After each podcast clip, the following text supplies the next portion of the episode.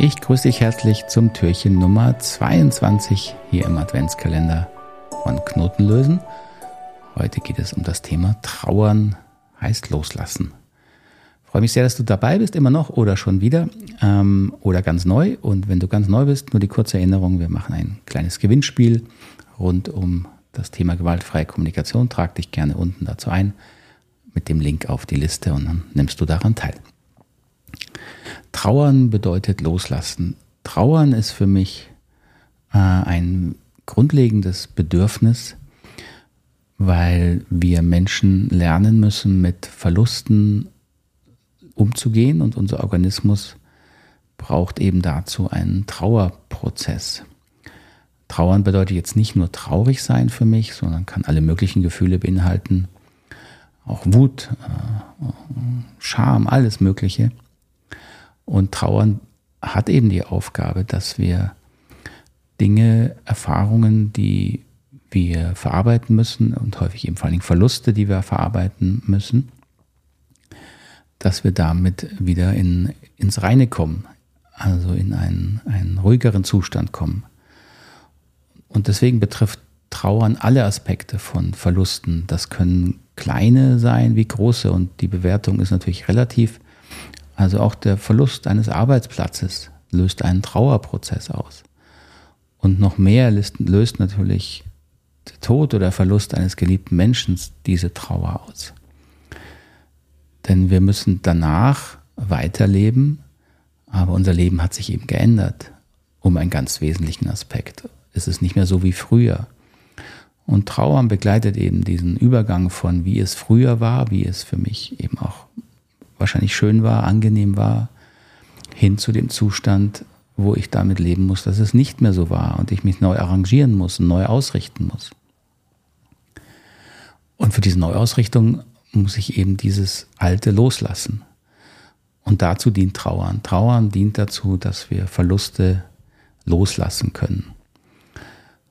Und das geht eben nicht immer von heute auf morgen, deswegen Trauern ist meistens ein Prozess, der länger dauert, individuell, aber meistens jetzt nicht innerhalb von wenigen Tagen, Stunden erledigt ist, je nach Anlass natürlich, aber der häufig Wochen, Monate, manchmal Jahre dauern kann.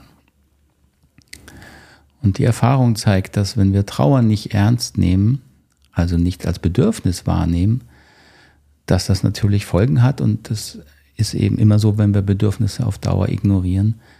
Unser Körper kann das aushalten, diese Spannung, dieses innere, die Unruhe oder die, die aufgestaute Traurigkeit und Wut und Ärger.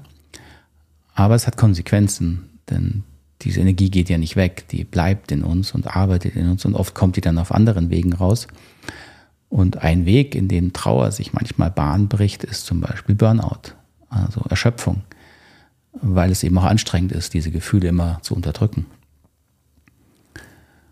So frag du dich mal, wo hast du denn zuletzt etwas betrauert? Und wie gesagt, das können sogenannte Kleinigkeiten sein, wo sich etwas verändert hat in deinem Leben, was du akzeptieren musstest. Und hast du dir die Zeit genommen, zu trauern, das heißt wahrzunehmen, zu spüren, was wichtig war und warum es wichtig war und wie es sich angefühlt hat und auch wie es sich anfühlt, es jetzt nicht mehr zu haben. So diese auch natürlich unangenehmen und schmerzhaften Gefühle bewusst wahrzunehmen, das bedeutet Trauern.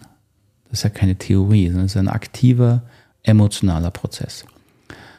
Und ich glaube, dass es gut tut, wie immer, wenn Bedürfnisse erfüllt werden, auch wenn sie es natürlich nicht angenehm anfühlt. Aber das ist eben auch ein Zeichen äh, von Bedürfnissen, müssen nicht immer angenehm sein, um erfüllt zu werden. Danach ist es leichter. Ja, wenn Trauern sich erfüllt, dann wird es irgendwann leichter. In diesem Sinne, ein nicht ganz einfaches Thema, aber ich hoffe anregendes Thema für dich. Und freue ich mich auf das nächste Türchen mit dir und wünsche dir erstmal für heute noch einen ganz schönen Tag oder eine grusame Nacht, wo immer du mich gerade hier mit dir herumträgst. Mach's gut. Alles Gute. Ciao.